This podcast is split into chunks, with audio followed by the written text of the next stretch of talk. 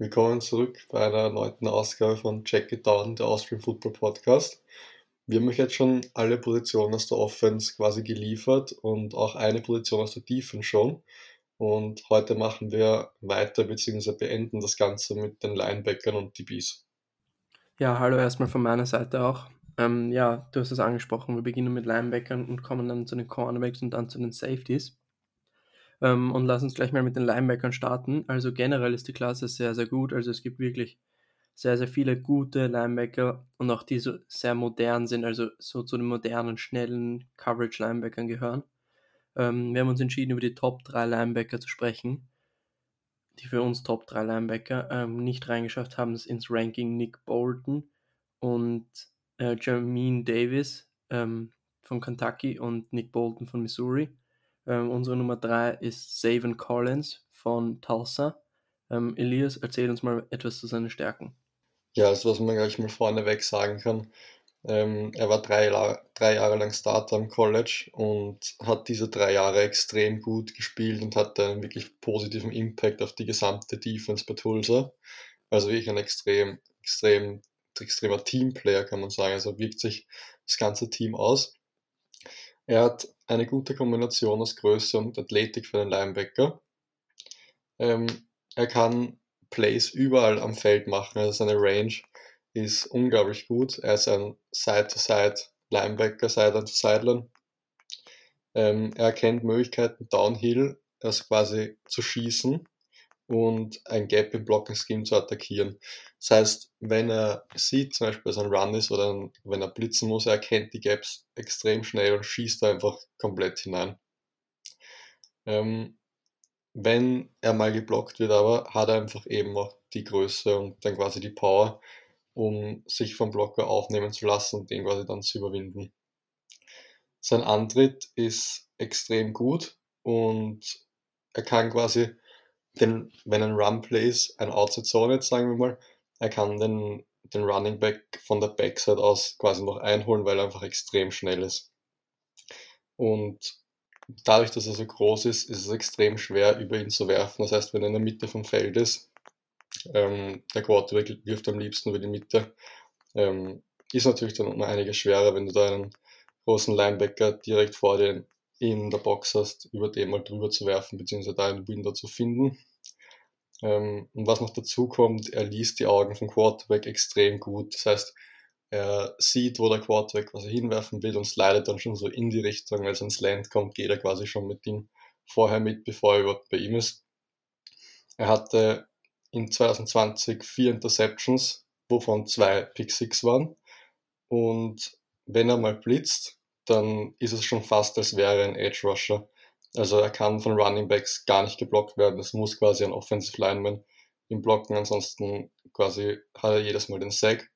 Und was auch ein großes Plus ist, vor allem in der NFL, ist, dass er sehr dis diszipliniert spielt. Also der Coach verlangt was, was er machen soll und er macht es quasi ohne irgendwie davon weit abzuweichen. Ja, auf jeden Fall. Savin Collins hat auf jeden Fall alle Eigenschaften eines modernen Linebackers. Ähm, man hat es ja bei den Buccaneers gesehen, wenn du einen Devin White-Type Linebacker hast, auch wenn er jetzt nicht so schnell ist, der kannst du Outside Runs nicht mehr wirklich machen, weil die so schnell sind und deswegen werden diese Linebacker einfach so viel wichtiger in der NFL. Und ja, du hast das ganz gut gesagt, seine Stärken. Ähm, jetzt kommen wir zu seinen Schwächen.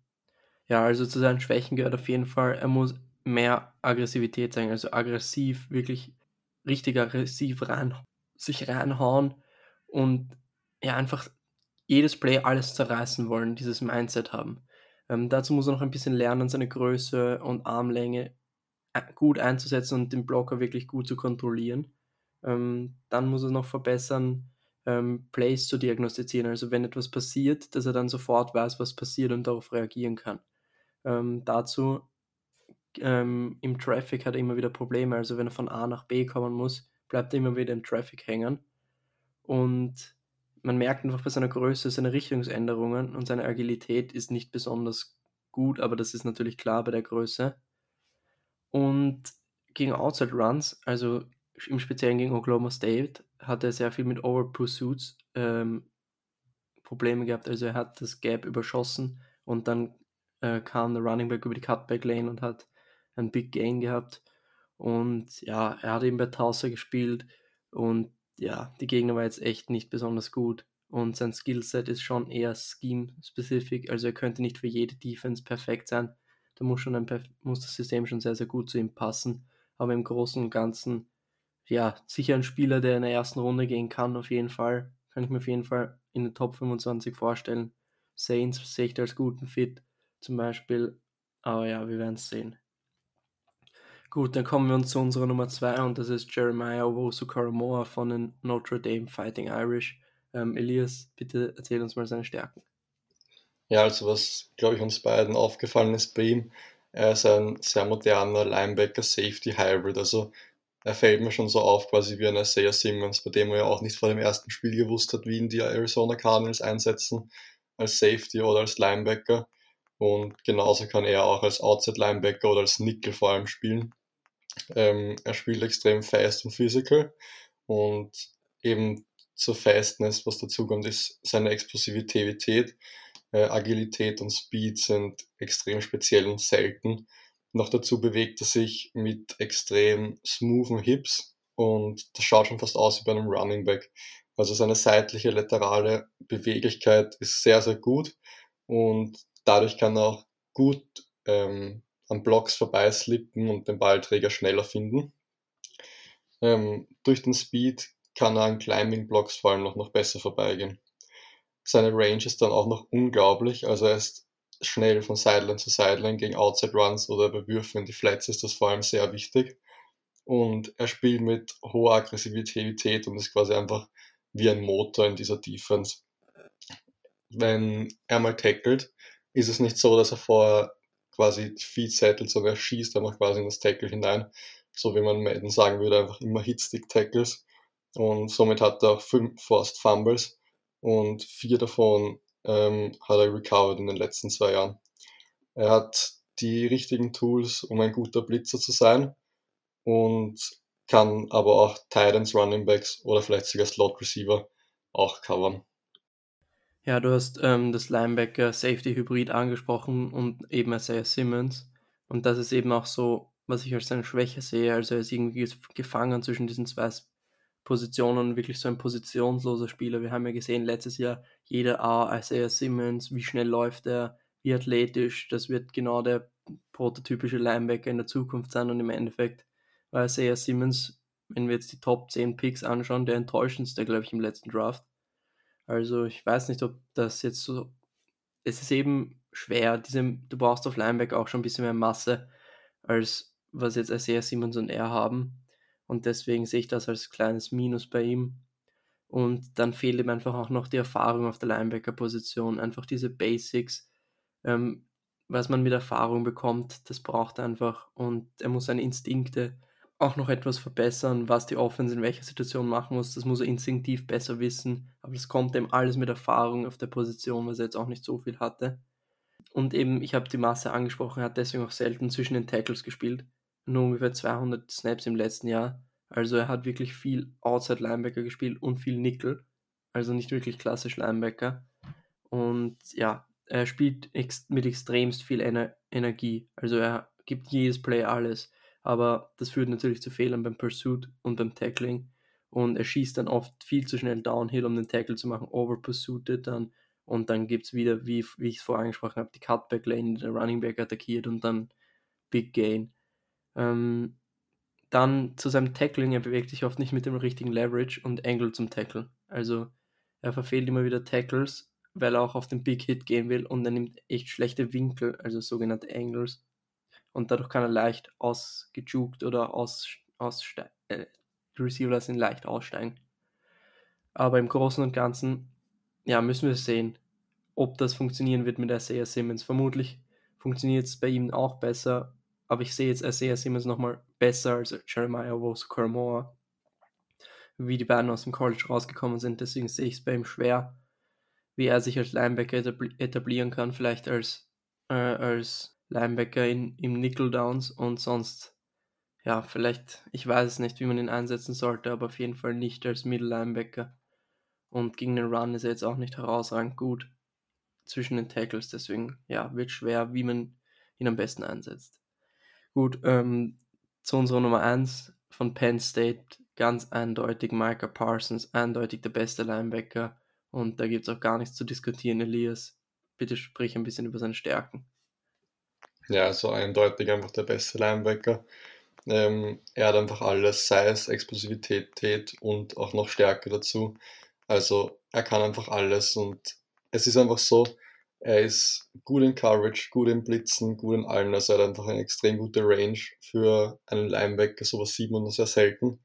Seine Foot Quickness ist extrem gut, also Richtungsänderungen sind auch ähnlich wie bei Running Backs, wie ich zuvor schon gesagt habe, bei Jeremiah Owusu Karamore.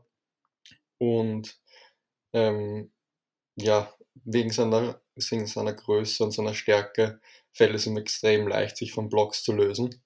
Und er findet dann bei einem Pass zum Beispiel auch sehr gut den Ball Carrier oder auch bei Runs und nicht nur bei Passes, sondern auch bei Runs. Er findet den Ball Carrier extrem schnell ähm, in Traffic auch. Also er erkennt es einfach extrem schnell. Und wenn er dann mal tackelt, er ist extrem gut. Also er misst fast gar nicht. Er hatte 188 Attempts und hat 11 davon gemisst. Also das ist wirklich extrem stark. Und jetzt komme ich noch zu seinen Rushes. Also er ist ein extrem explosiver Blitzer. Wenn ein Running Back ihn aufnehmen will, er rennt einfach über ihn drüber. Er hat sogar Pass Rush Moves, also man könnte ihn auch als Edge Rusher einsetzen, was ich aber natürlich nicht machen würde. Und er hat die Quickness und Power, um gegen Guards One-on-Ones zu gewinnen. Das ist schon mal extrem gut, wenn man denkt, dass die Guards eigentlich immer die dicksten und schwersten sind in der Line. Ähm, seine Mentality beim Pass Rush ist auch, es ist einfach da, also er ist immer extrem aggressiv und das ist extrem gut, finde ich. Und er könnte auch genauso mit seiner Quickness Titans und Running Backs covern. Receiver vielleicht eher nicht, aber die zwei auf jeden Fall. Ja, alles, was du gesagt hast, stimmt einfach. Micah Parsons ist so, so gut. Hätte der nicht ein paar Off-the-Field-Issues, wäre ein locked Top 7 Pick. Also, er ist so und so für mich der beste Defensive Player in diesem Draft. Und ich hoffe für ihn, er kommt zu einem guten Team, auch wenn ich es auch ein bisschen. Ich rechne einfach damit, dass er zu den Lions kommt, dann 7, weil das Fit macht einfach für mich Sinn. Aber ja. Ähm, natürlich wie jeder andere Spieler hat er auch Schwächen. Und zwar, ja, er muss mehr Solo-Tackles machen. Also man sieht ihn sehr oft, wie er mit mehreren Leuten zusammen tackelt. Also er muss diese Solo-Tackles einfach finden und auch zeigen, dass er die machen kann. Ähm, dann hat er auch noch nicht so viel Erfahrung und das zeigt sich einfach, dass er den Spielzug nicht immer sofort diagnostiziert und sofort weiß, was passiert und dann wird er auch etwas ungeduldig manchmal. Er bringt sich dadurch einfach aus durch verfrühte Entscheidungen in, falsche Positionen und ja, das kommt einfach mit der Erfahrung, aber das, die wird auch bekommen und natürlich, man kann nichts erwarten im ersten Jahr. Rookies haben immer Probleme am Anfang, aber das wird auf jeden Fall besser werden. Ähm, dann hat er etwas Probleme gegen den Run, die genau in seine Richtung gekommen sind. Also die Power Lead Blocker in seine Richtung. Und wenn dann Guards gekickt äh, ähm, zum Second Level zu ihm gekommen sind, hat er ein bisschen Probleme. Ähm, er verliert oft die Gap Leverage, wenn er Sidesteps macht, um Lead Blocker aus dem Weg zu gehen. Also er muss da den Lead Blocker wirklich gescheit aufnehmen und ja, wie gesagt, den muss er mit Aggressivität, wie ich es vorher angesprochen hatte, ja, sich lösen und ja, eben nicht die Gap Leverage verlieren. Ähm, er muss mit seinen Füßen in eine bessere Position kommen als Tackler, wobei es jetzt auch ja, bei 11 Tackle-Misses von 180 Tackles jetzt auch, kann man jetzt nicht wirklich viel Schlechtes darüber sagen. Ähm, zu seinen Coverage-Fähigkeiten, ja, er war wirklich nicht ein Playmaker in Coverage, er hat in seiner gesamten Karriere nur vier Pass-Breakups, was jetzt nicht besonders viel ist. Ähm, er hat auch bei Penn State sehr viel in Zone Coverage gespielt und wenige Man Coverage, nur 64 Snaps was natürlich sehr, sehr wenig ist. Und es wird vermutlich in der NFL mehr auf ihn zukommen. Deswegen wird es auch spannend zu sehen sein, wie er eben mit richtig guten Titans in der NFL klarkommen wird. Ähm, dann zu seinem Playmaking, da waren seine schwachen Hände ein bisschen ihm im Weg. Er hat wirklich viele Interceptions gedroppt. Also das muss er auf jeden Fall noch verbessern. Und eben, ich habe angesprochen, die Charakterprobleme waren da auf jeden Fall, aber mittlerweile ist er jetzt auch Vater geworden. Also ich schätze mal, dass das jetzt nicht das Problem sein wird. Und deswegen, ja, denke ich jetzt mal, dass man ihn auf jeden Fall in den Top 10 nehmen sollte, wenn man einen Linebacker Need hat. Ja. Ähm, gut, ich würde sagen, ich wiederhole nochmal kurz das Ranking. Also wir haben Nummer 1 Michael Parsons, Nummer 2 Jeremiah Wosu Karamoa und dann Nummer 3 ähm, Savin Collins von Tulsa. Gut, damit kommen wir jetzt auch zur nächsten Position und das ist die Cornerback-Position.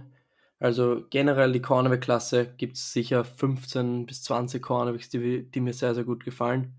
Aber wir haben uns entschieden, wieder nur die Top 3 zu ranken, weil die Top 3 für mich einfach nochmal eine Stufe über den anderen sind. Und wer es nicht ins Ranking reingeschafft hat, Nummer 4 Greg Newsom, Nummer 5 Asante Samuel Jr., Nummer 6 Ifiatu Milifungo von Syracuse und ähm, Paulson Adibo, der mir sehr, sehr gut gefallen hat. Ähm, gut, fangen wir mit Nummer 3 an und die ist JC Horn von South Carolina. Ja, also ich fange mal wieder an mit seinen Stärken. Er spielt genauso wie die Linebacker, die wir jetzt alle genannt haben, mit einer extremen Physis und Intensität. Also äh, er hat auch dazu einfach eine positive Mentalität und sein Mindset ist einfach so ausgeprägt, dass er quasi bei jedem Snap dominieren mag. Ähm, seine Mentalität vor allem ist eher so ein bisschen auf Man-Corner-Mentalität, sag ich mal.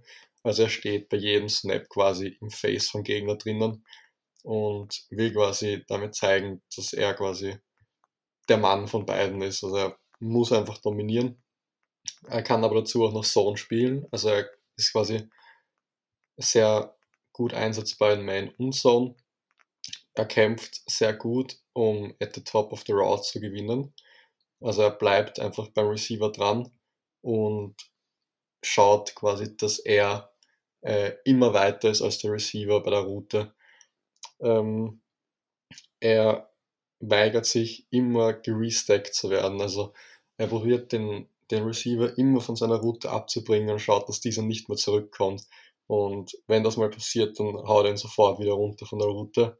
Und allein das passiert schon beim Get-Off vom Receiver. Also sein Punch bei Press Coverage äh, ist so gut getimed. Also genau beim Snap ist er schon mit seinen Händen an den Shoulderpads dran. Das kannst du dir von jedem Cornerback nur wünschen. Und ja, wenn es mal ein Receiver schafft, Separation zu gewinnen, er ist einfach so schnell, er holt ihn einfach wieder ein. Und dazu ist er noch extrem aufmerksam und sieht einfach quasi den Quarterback auch noch im Augenwinkel. Also normalerweise sagt man ja jedem Quarterback, du sollst noch die Hüfte von deinem Receiver schauen. Da ist auch der Großteil seiner Aufmerksamkeit, aber er kennt trotzdem, was der Quarterback macht. Und dann ist er natürlich noch extrem gut am Catchpoint, weil er die Größe hat. Und da ist es natürlich dann nochmal schwerer für einen Receiver bei einem 50-50-Ball zu gewinnen. Und dadurch, dass er auch nochmal sehr gute Hände hat, kann er auch sehr gute Interceptions machen. Und er hat einfach diese Playmaking Ability. Und gegen Auburn zum Beispiel hat er drei Pass Breakups und einer endet, also ein Pass Breakup endete in einer Interception von einem Teammate und hatte selber auch noch zwei Picks. Also einfach ein extrem guter Spieler. Ja, auf jeden Fall. Also JC Horn, richtig guter Spieler. Und ja, mit dem kannst du ohne Probleme in den Top 20 nehmen. Richtig gut, wirklich richtig gut. Das, was, ja, seine Schwächen würde ich jetzt mal ansprechen. Also, was mir besonders beim auffällt und was vor allem in der NFL, ja, sehr zu einem Problem werden könnte, er ist sehr, sehr physisch und spielt halt viel zu viel mit seinen Händen. Er ist da viel zu grabby. Also er greift da immer wieder nochmal einen Receiver und nochmal und das darfst du halt im College und in der NFL kassierst du dadurch illegal, ähm, illegal Contact.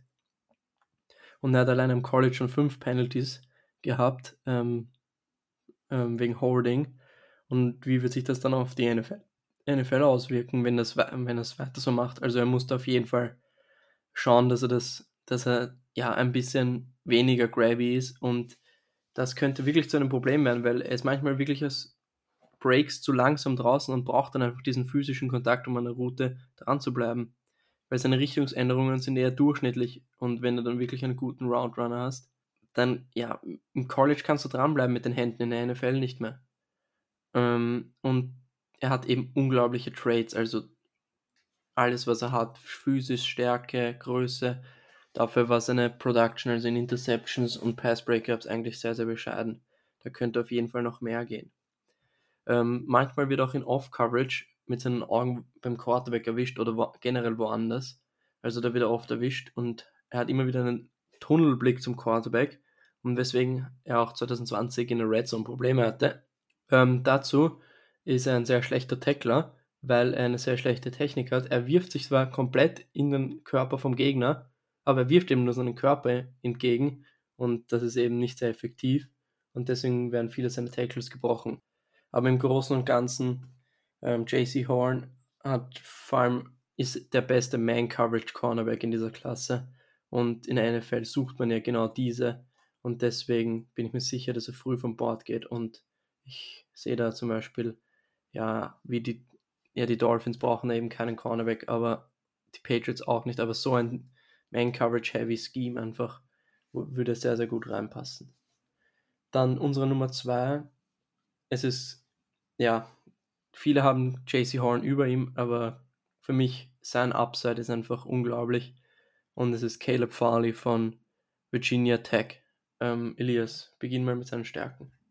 Ja, also er hat einfach alle physischen Tools quasi, die ein Cornerback braucht. Er ist groß, lang und hat auch noch genügend Speed, also mehr als genügend, um genau zu sein. Er ist eine 4-2-8 beim Fordi gelaufen, was einfach Wahnsinn ist. Also ich glaube, das hat keiner kommen sehen.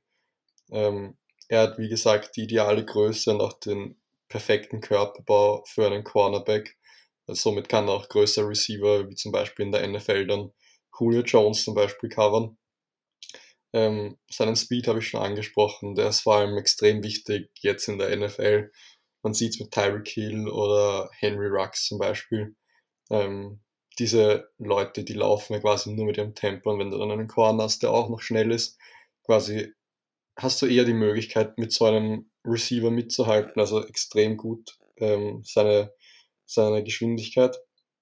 Ähm, wenn mal ein tiefer Ball kommt, er hat immer den Fokus, er ist immer noch genau richtig positioniert und trackt erst genau im richtigen Moment den Ball. Also er bleibt lang genug am Receiver und schaut, wenn erst ganz spät zum Ball, was extrem gut ist bei einem Corner. Und was bei kürzeren Routen oder Medium Routes bei ihm extrem auffällt, dass er da einfach ein Playmaker ist. Also er probiert Routes immer zu undercutten und quasi das Play zu machen. Und mit seinen Händen, also seinen Ballskills, er hatte in seinen letzten zwei Saisonen sechs Picks. Also ich weiß nicht, was man da noch dazu sagen kann. Das ist einfach extrem stark. Und mit einem guten Coaching in der NFL, glaube ich, wird das ein Elite-Cornerback. Ja, du hast eine 4-2-8-40 angesprochen. Die war zwar unofficial, aber wahrscheinlich beim Combine wäre es eine 4-3-8, was natürlich auch noch herausragend wäre. Ähm, so viele Tools und die richtigen Tools, die er hat, so viel er hat natürlich auch noch sehr viel Schwächen. Und das ist zum Beispiel seine Erfahrung im Pressman. Ähm, da hat er nur 58 Pressman-Snaps in seiner Karriere. Im Vergleich dazu, ähm, Patrick Sertan hat 662 Snaps generell im Press Coverage in seiner gesamten Karriere, also doch, doch mal deutlich mehr. Ähm, dazu seine Press-Technik, wenn er es mal gespielt hat, ist extremst schlecht, also er verliert oft sehr, sehr früh und muss dann dem Receiver hinterherlaufen und er holt ihn zwar ein, aber das schafft er im College. Wenn dann DK Metcalf, Tyreek Hill ihn mal schlägt, den holt er nicht mehr ein, aber im College reicht es halt. Und generell braucht er einfach sehr, sehr viel Coaching. Einfach generell Basics und Technik müssen sich einfach verbessern. Ähm, zum Beispiel, was ich noch sagen kann, wenn ein Off-Man-Coverage ist und in, Rück in der Rückwärtsbewegung öffnet er seine Hüften viel zu früh und ist dadurch ein bisschen hinterher. Und er ist auch sehr, sehr, also seine Instinkte sind einfach nicht so da. Also er regiert und agiert nicht. Ähm, dazu, du hast angesprochen, er hat viele Picks gehabt und versucht immer die Routes zu jumpen. Äh, aber er macht das natürlich auch viel zu oft. Also ich habe da viele Plays gesehen, wo er Double Moves, Outs gejumpt ist und dann geht die Route aber beim Double Move natürlich ab und beim Out and Up ist er sie gejumpt und genau da hat er dann tief kassiert und in der NFL werden sich genau Offensive Coordinators genau das anschauen, wenn genau das attackieren gegen ihn nur solche Routes laufen und ja, das muss sich auf jeden Fall verbessern. Und ja, er hat eigentlich immer statisch auf einer Seite gespielt. Das kann jetzt seine Schwäche gewesen sein, kann auch wegen dem Coach gewesen sein, aber auf jeden Fall haben das andere Cornerbacks mehr gemacht. Und im Run-Support war eigentlich kein Faktor. Sein Tackling ist sehr, sehr problematisch. 21 Miss-Tackles bei 80 Versuchen ist jetzt nicht besonders. Und er hat im letzten Jahr auch gar nicht gespielt wegen dem Opt-out. Also mal schauen, ob er ein bisschen eingerostet ist oder nicht. Aber im Großen und Ganzen, mit gutem Coaching, hast du es gut gesagt, Elite Cornerback ist auf jeden Fall drinnen. Da hat auf jeden Fall mehr Upside als unsere Nummer 1. Und unsere Nummer 1 ist Patrick the second von Alabama. Elias, erzähl uns was zu ihm. Ja, also er ist ja der Sohn von Pro Bowl Cornerback Patrick Surtain Senior, der früher in der NFL war. Ähm, er hat jetzt drei Jahre lang bei Alabama gespielt, insgesamt 1536 Snaps. Und hast es gerade vorher schon angesprochen, er hatte 662 Snaps haben in Press Coverage. Und das allein ist knapp 200, 200 Snaps mehr als jeder andere Cornerback. Ähm, er hat in den letzten äh, beiden Jahren in keinem Spiel mehr als 65 Yards erlaubt. Also allein das, glaube ich, spricht schon mal Bände. Ähm, er hat einfach viele Elite Physical Traits und dazu noch eine prototypische Athletik. Und seine Technik, muss ich sagen, ist herausragend. Also ich weiß nicht, wie ich es am besten beschreiben soll, außer dass er quasi bereit ist für die NFL. Also ähm, er ist einfach so konsistent und das ist einfach extrem wichtig, dass du quasi Consistency hast und nicht nur so ein One One-Game-Wonder bist, sondern dass einfach jedes Spiel abliefern kannst. Und ich glaube, genau das kann er. Und eben, wie schon gesagt habe, er spielt extrem viel im Press-Coverage und er ist eben an der Line extrem gut. Also entweder er ist extrem patient oder extrem physical. Also er kennt sofort, was er sein muss. Zum Beispiel, wenn ein Screen kommt, weiß er sofort, er muss, wenn es jetzt ein Bubble Screen ist, er muss sofort nach hinten. Oder wenn es ein Fake Screen ist, er bleibt patient geht mit. Und genau das ist es, dass er auch eben Routes bzw. Plays extrem frühzeitig erkennt und dann die Routen früher läuft als der Receiver. Also der Receiver kann quasi nicht mehr exekuten, sondern Patrick Sertain steht einfach schon dort, wo der Receiver echt den Ball erwartet. Und ja, er ist, er bewegt sich einfach extrem flüssig und seine Richtungsänderungen, da kann er extrem gut rausbeschleunigen, was natürlich sehr gut ist, wenn du jetzt gegen eine Corner oder gegen eine Post-Route verteidigst, genau da, wo du deine Richtungen nämlich ändern musst. Und seine Disziplin ist auch extrem gut, also sehr konstant, er kassiert nicht viele Penalties. Und ja, was ich sonst noch sagen kann, ähm, ja, er trackt den Ball quasi mit dem Rücken. Das heißt, er bleibt einfach bei seinem Mann, er erkennt, wann der Ball kommt und macht genau in der, im richtigen Moment quasi den Jump nach oben, den Ball rauszupunchen oder zu deflecten. Und er hat ein gutes Gefühl, quasi wie er in Cover 3 und in Cover 4 agieren muss. Und das glaube ich vor allem in der NFL dann ganz gut, weil wenn du da mal tiefe Plays quasi kassierst, ist es dann eben bei Cover 3, weil da ja Post-Rods auch schnell mal offen sein können. Ja, auf jeden Fall. Seine Technik ist extremst, extremst gut. Also so extrem weit. Das ist unglaublich. Also der könnte sofort spielen in der NFL. Da gibt es nicht mehr viel zu verbessern. Und das merkt man auch, wenn man ihm beim Spielen zuschaut. Alleine wenn jetzt jemand einen 50-50-Ball zu ihm wirft, wie äh, gut er sich umdreht und dann den Ball spielt. Das macht er unglaublich gut. Und eben, du hast Cover 3 und Quarters angesprochen, wo er sehr gut ist. Ähm, das ist auch vor allem in der NFL sehr wichtig. Sehr, sehr viele Defense spielen dieses Seattle Cover 3 Scheme und deswegen ist es ja sehr, sehr vorteilhaft, wenn du da gut bist. Und was noch wichtig ist, weil er ja bei vielen Mocks zu den Cowboys gemockt wird und ich bin mir auch sehr, sehr sicher, dass das passieren wird. Die spielen mit Dan Quinn auch eine Cover 3 Defense, also Cover 3 Scheme. Deswegen wäre er auch ein sehr, sehr guter Fit. Und was du nicht angesprochen hast, im Run-Support ist er unglaublich gut. Also er ist ein wirklich, wirklich guter Tackler. Und das brauchst du auch bei Alabama, weil wenn du bei Alabama nicht tackeln willst, dann spielst du nicht egal, wie gut du bist. Und deswegen macht er das auch so gut und er ist auch sehr, sehr willig. Ähm, zu seinen Schwächen, sein Speed ist manchmal ein echtes Fragezeichen. Also äh, sein Topspeed ist nicht herausragend gut und ja, das wirkt ja, deswegen ist er für mich jetzt nicht so vom Upside her wie Caleb Farley. Wenn Caleb Farley seine Technik hätte, wäre es äh, beste Cornerback, den du dir vorstellen könntest, glaube ich. Ähm, und bei Richtungsänderungen hat er manchmal Probleme. Also wenn er wirklich gegen kleine Receiver spielt, die da vor ihm rennen und richtig scharfe Cuts laufen, da hat er dann manchmal Probleme. Aber ja, im Großen und Ganzen bewegt er sich auch sehr, sehr gut auf kurzen, in kurzen Bereichen und kurzen Raum. Also seine Quickness auf Short, Short Quickness ist nicht so schlecht, aber eben auch nicht herausragend gut.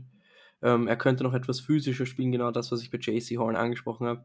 Könnte noch ein bisschen mehr machen, aber ist natürlich auch gut, wenn es schon so schafft.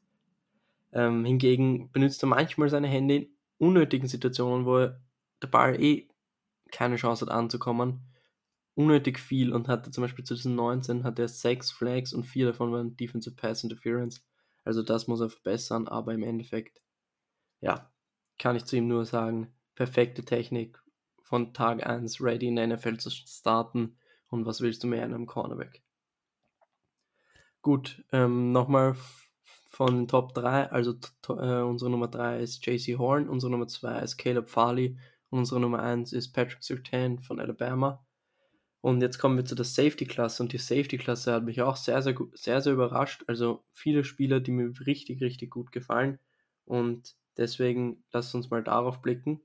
Also nicht in unser Safety-Ranking geschafft haben es zum Beispiel Ardarius Washington, und Richie Grant. Ähm, dazu Elijah Molden, der mir sehr, sehr gut gefällt und sicher auch ein Early Second Round Pick ist. Hatte mir einfach zu wenige Raps auf Safety. Er hatte nur ein Spiel, sonst als Nickel. Natürlich sehen ihn viele als Safety, aber deswegen hat er es nicht in mein Ranking generell geschafft. Aber sehr, sehr guter Spieler. Und jetzt würde ich sagen, wir reden über unsere Top 4 Safeties, weil es einfach vier sehr, sehr gute gibt, haben wir uns einfach entschieden, da vier, über vier zu sprechen. Und unsere Nummer 4 ist von Syracuse und das ist Andre Cisco. Ja, also dass man zu ihm gleich mal sagen muss, quasi äh, sein Körperbau, quasi seine Größe und Länge quasi entspricht einfach der NFL. Also er ist eigentlich quasi dafür gemacht. Er ist ein extremer Playmaker, er hatte in 24 Spielen 13 Picks und auch 13 Pass Breakups. Ähm, das zeigt einfach, er hat extrem gute Hände und er ist einfach ein sehr guter Athlet mit gutem Topspeed. Also er kann einfach alles ähm, im Passing Plays attackiert er vor allem Crossing Routes extrem aggressiv mit kompletter Energie und er spielt einfach ohne Angst. Ähm, was man noch sagen muss, er adjustet sehr gut als Split Safety und quasi reagiert da sehr gut aufs Passing Game. Ähm, er sieht die Entwicklungen von Runs sehr schnell und das ist, glaube ich, vor allem auch ganz wichtig, wenn du einen Safety hinten drinnen hast, der nicht immer gleich in die Pass Coverage zurückdroppt, sondern auch nach vorne schnell attackieren kann. Ähm, seine Stats, muss man leider sagen, haben ein bisschen unter dem Syracuse Defensive Scheme gelitten. Und da war er halt oft in Situationen, die einfach aussichtslos waren. Ja, ähm, er hat sich im Jahr 2020 leider nach zwei Spielen das Kreuzband gerissen. Da hat er auch schon einen Pick. Also zeigt seine Playmaking Ability. Aber natürlich, er ist jetzt zwar ein Playmaker, aber er macht, nimmt extremst viel Risiko und wird auch extremst viel und extremst oft tief geschlagen. Also ich nenne das Ganze immer Freelancing, also er macht da ziemlich auf eigene Faust und nicht das, was eigentlich, was eigentlich machen sollte. Also er, ja, er ist sehr, sehr anfällig bei Route Fakes. Also zum Beispiel bei Double Moves denkt er jedes Mal, das ist ein Single Move und jumpt jedes Mal und wird jedes Mal dadurch zerstört tief. Das sollte einfach als Safety nicht passieren. Und du willst ja auch von deinem Safety, dass er, er sollte ja safe spielen und tief und nicht jedes Mal alles undercutten versuchen und dann tief geschlagen werden. Und er ist einfach sehr, sehr ungeduldig und läuft sich selbst so aus der Position, weil er immer das Play machen will. Er spielt nicht mit dem richtigen Leverage und kommt auch nicht schnell genug in die Balance, wenn er mal zum Tackle ansetzen will. Ähm, dann eben seine Pursuit Angles sind auch sehr, sehr ungeduldig und da läuft er sich auch mal, läuft über, überrennt er auch mal die Lane und deswegen, ja, wie vorher angesprochen bei den Linebackern, eröffnet sich dann die Cutback Lane. Dadurch lässt er sich oft durch Traffic, Traffic oder Rub Routes ähm, aufhalten und das ist natürlich genau das, was die Offenses wollen und er ist da einfach perfekt dafür, er lässt sich davon wirklich immer aufhalten. Und ja, äh, wenn er mal tackelt, wirft einfach seinen Körper herum, anstatt den Runner wirklich, wirklich mal zu entgegenzustehen und richtig zu tackeln und hitten, dass der auch mal nach hinten fällt und nicht immer nur nach vorne fällt. Ähm, ja, ich habe alles angesprochen. Er muss einfach viel, viel sicherer werden, muss wirklich wissen, wann er am besten das Play macht, also sein, wann er am besten undercutten kann und wann er mal wirklich tief bleibt. Weil das muss ich einfach in der NFL verbessern, weil dann läufst du nur Double Moves zu ihm, wie ich es vorher eben auch bei Farley angesprochen habe. Wenn der wirklich jedes Mal jumpt und dann ist es halt jedes Mal ein Touchdown und deswegen, das muss ich auf jeden Fall verbessern und da muss auch auf die NFL-Coaches hören und eben daraus lernen. Dann kommen wir zu unserer Nummer 3 und das ist Javon Holland von Oregon. Ja, also was man zu ihm auch gleich mal sagen kann, ähm, er hat eine extreme Vielseitigkeit in Secondary, also man könnte ihn noch leicht genug als Nickel einsetzen. Das nur mal vorneweg. Ansonsten, was mir oder uns aufgefallen ist, ist, dass er sich quasi schon auf einem NFL-Niveau bewegt. Also er arbeitet extrem hart und auch einfach sein Bewegungsablauf schaut einfach sehr professionell aus, also er ist komplett ready für die NFL. Ähm, er hat eine gute Balance quasi zwischen Quarterback und, und der Route oder zwischen Routen mit seinen Augen. Also er liest den Quarterback, achtet aber trotzdem noch auf das Geschehen, was quasi bei den Linebackern, bei den Cornerbacks passiert, um zu schauen, wo er quasi hingehört.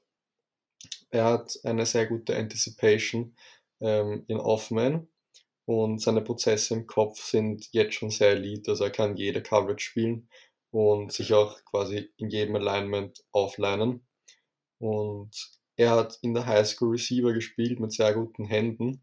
Und ich finde, das merkt man vor allem, weil er ist ein extremer Ballhawk. Er hatte 20 Interceptions und extrem viele Pass-Breakups. Und das in zwei Jahren. Also das sind enorme Stats. Das sind pro Jahr im Durchschnitt 10 Interceptions. Rechnet mal das auf die NFL um. Das ist Wahnsinn.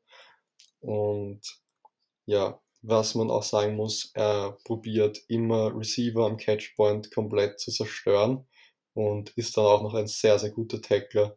Also er hat sich von Jahr zu Jahr immer wieder verbessert. Mit dem Tackling ist einfach sehr, sehr gut. Und für die Runs, er sieht quasi Run-Lanes, wie sie sich entwickeln und schießt schon mal dorthin, wo der Running Back hinkommt, um ihn direkt frühestmöglich zu tackeln. Und der letzte Pluspunkt ist, dass er auch noch ein sehr guter Punt-Returner ist.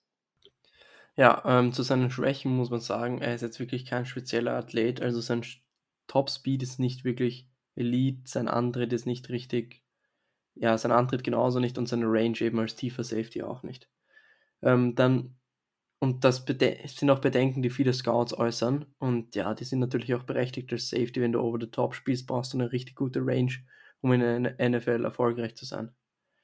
Ähm, ja, er verliert immer wieder die Effektivität seiner Coverage, je weiter die Route sich downfield entwickelt. Also, das finde ich ganz, ganz komisch, aber das merkt man einfach. Je tiefer die Route wird, desto weniger ist er fokussiert, was auch sehr, sehr komisch ist für einen Safety, der vor allem tief abdecken sollte. Ähm, dazu nimmt er genauso viel Risiko, also nicht ganz so viel wie Andre Cisco, um Plays zu, mach, massen, äh, um Plays zu machen. Also er muss da wirklich aufpassen gegen wirklich so ähm, Double Moves und sowas, wie ich es eben vorher angesprochen habe. Genauso dasselbe wie bei Andre Cisco. Ähm, er muss manchmal schneller die richtige Balance finden, um Tackle ready zu sein. Also da ist er manchmal nicht in der Balance und misst dann das Tackle. Und ja, er hat letztes Jahr auch nicht gespielt, weil er sich für den Opt-out entschieden hat und deswegen wird er wahrscheinlich auch bei einigen äh, Teams an Bord ein bisschen fallen und ja, vielleicht ist auch ein bisschen angerostet, man weiß es nicht. Es wird spannend zu sehen sein, wie diese Spieler, die letztes Jahr nicht gespielt haben, zurückkommen. Gut, dann kommen wir zu unserer Nummer 2 und den haben viele nicht so hoch wie wir und das ist Jamal Johnson von Indiana. Ja, also Jamal Johnson, extrem guter Safety. Ähm, er kann quasi mehrere Positionen und mehreren Schemes spielen. Er hatte ja Starting-Erfahrung als Cornerback und Safety. Also du kannst ihn quasi eigentlich überall jetzt einsetzen, aber natürlich besser als Safety. Er hat auch eine gute Balance zwischen dem Quarterback und den Routen. Das ist extrem gut für einen, für einen Safety natürlich. Und er macht einfach immer gute Reads und positioniert sich dadurch einfach extrem gut. Ähm, er hat sehr gute Hüften, sein Instinkt ist extrem gut, also quasi er vertraut oft genug darauf, es hilft ihm, glaube ich, sehr viel. In Offman ist er auch extrem smooth und positioniert sich einfach wirklich nie schlecht. Also er ist immer in einer guten Position bei, bei allen Plays und sein Football-IQ ist sehr gut, also er ist einfach sehr smart und gibt dadurch anderen DBs einfach oftmals gute Audibles quasi vor dem Play. Ähm, wenn das Play dann mal losgeht, er ist immer bereit zu explodieren und ein Play zu machen. Und ja, wenn ein Pass mal kommt, er ist extrem gut, wenn er seinen Kopf drehen muss und den Ball finden muss. Das macht er meistens extrem schnell. Und dann hat er einfach gute Ballskills. Also er hat gute Hände und eine gute Körperkontrolle und kreiert so, somit oftmals Turnover. Und ja, er hatte zum Beispiel gegen Justin Fields hat er zwei Picks. Ja, durch die zwei Picks bin ich auch sehr, sehr aufmerksam auf ihn geworden und ja, er gefällt mir einfach sehr, sehr gut. Ähm, man muss aber sagen, zu seinen Schwächen, er hat sehr, sehr wenig Erfahrung, nur 769, äh, 796 Snaps in seiner ganzen Karriere. Ähm, dazu eben auch kein besonderer Athlet, also diese Phy er, ist, er, hat nicht so diese Physis und dazu auch nicht diesen Topspeed, also der Topspeed ist nicht schlecht, aber er ist eher durchschnittlich. Ähm, dazu in, im Run Pursuit ist er immer sehr, sehr ungeduldig. Er muss als Sa Safety immer versuchen, der letzte Mann zu sein und nicht zu früh in den Traffic zu schießen, was ihm öfter mal passiert ist. Und wenn er mal den Tackle macht, dann ist seine Strength, also seine Stärke, seine Power auch nicht besonders, also nicht schlecht, aber halt eben durchschnittlich, woran er auch noch ein bisschen arbeiten könnte. Und ja, er misst generell Tackles wegen schlechten Angles sehr, sehr oft und das war ihm in seiner Karriere auch ein großes Problem. Er hat zum Beispiel 18 Tackles verpasst von 80 Versuchen und das ist nämlich als Safety nochmal kritischer als bei allen anderen Positionen. Deswegen wäre die Zahl eigentlich nicht mal so schlimm, aber Safety ist natürlich nochmal viel schlimmer. Aber im Großen und Ganzen, er ist echt ein guter Spieler und hat wirklich viel Potenzial und wird für mich manchmal ein bisschen zu unterschätzt. Also da sehe ich viele Safeties, die da öfter genannt werden. Und er wird da immer wieder außen vor gelassen, was ich nicht ganz verstehen kann, aber ja, sollen sie ruhig. Gut, dann kommen wir zu unserer Nummer 1 und das ist Trayvon Murray von Washington. Ja, also er für einen Safety hat einfach auch eine gute Größe und Länge. Also mal quasi nur die physischen Tools, die eine gute Voraussetzung bieten. Wenn er mal am Platz steht, er will einfach direkt zeigen, wo es lang geht. Also er ist wahrscheinlich in dieser Draft-Class der härteste Hitter. Ähm, er hat eine er führt quasi die Safeties an 2019 und 2020 im Pass Breakups und eben durch seine Größe und seine Länge ähm, findet er immer quasi den idealen Punkt am Catchpoint oder quasi den idealen Zeitpunkt, um besser zu sein, äh, wann er den Ball rausschlagen muss und eben mit der Größe fällt ihm das nicht so schwer. Ähm, ja, er ist ein extrem guter Ball-Tracker, also er bewegt sich gut in seine Positionen und hält dann seine Balance und macht somit Plays. Ähm, er macht gute Adjustments, weil er immer auf den QB schauen kann und seine Blicke gut lesen kann und erkennt somit schnell die Intention des Quarterbacks von der Deep Safety Position ähm, mit seinen harten Hits versucht er Catches zu unterbinden und das gelingt ihm oftmals auch. Er hat einen guten Speed, um sich zu recovern, wenn er schon mal geschlagen wurde tief und ja, extrem wichtig einfach, um nicht immer over the top geschlagen zu werden. Er hat auch ein bisschen Slot Cornerback gespielt und Linebacker, wenn es nötig war. Also das vor allem, finde ich, ist ein gutes Mindset, dass du einfach spielst, wenn du benötigt wirst wenn der Coach sagt, er braucht auf der Position wen und du sagst, ja, Coach, am ihn, also du spielst einfach dort, wo du gebraucht wirst. Und auch großes Plus, er hatte viel Erfahrung, er hat drei Jahre im College gespielt und da immer gut. Ähm, ja, ich muss mich nochmal korrigieren wegen vorher. Ich habe gesagt, das von Washington, aber die sind ja auch, die verwechsel ich immer wieder mit TCU, weil sie dieselben Farben aber haben. Aber Trevor Murray ist natürlich von TCU und nicht von Washington. Gut, ich komme mal zu seinen Schwächen er hat zum Beispiel, also er hat 2019 mit viel besser Awareness gespielt als 2020. Ähm, dazu ist er manchmal etwas lässig ge gewesen, wenn es darum ging, Pre-Snap in die richtige Position zu kommen. Ähm, was bei mir bei ihm noch auffällt, ist, er muss die Balance von den Augen her zwischen Quarterback und der Route, wenn er näher an der Line of Scrimmage oder im Slot steht, verbessern. Also das ist von, wenn er tief spielt, besser, aber an der Line hat er da ein bisschen mehr Probleme, weil da geht ja auch nochmal alles viel schneller und du bist mehr im Traffic und von hinten siehst du alles nochmal besser. Das muss, aber trotzdem muss er das einfach verbessern. Ähm, dazu diagnostiziert er Runs sehr, sehr spät. Ähm, und das ist ja eben auch ein Problem, eher wenn er an der Line steht, also näher und wenn er nicht tief spielt. Tief, tief erkennt er das einfach viel, viel schneller. Ähm, dann ist als Open Field Tackler sehr, sehr inkonstant. Äh, er hat über diese drei Jahre wirklich Probleme gehabt, die richtigen Angles, also Winkel zum Ball zu finden, wie er am besten das Tackle macht. Ähm, er war immer wieder auch aus der Balance und hat falsche Schritte gemacht und ist dann wirklich gestumbled, also gestolpert und da war er immer wieder langsam, sich davon zu erholen und er hat immer wieder auf Double Moves gebissen in seiner Karriere, also das muss er auch mal schauen, dass er das nicht so, dass er darauf nicht beißt und sich davon nicht beeindrucken lässt.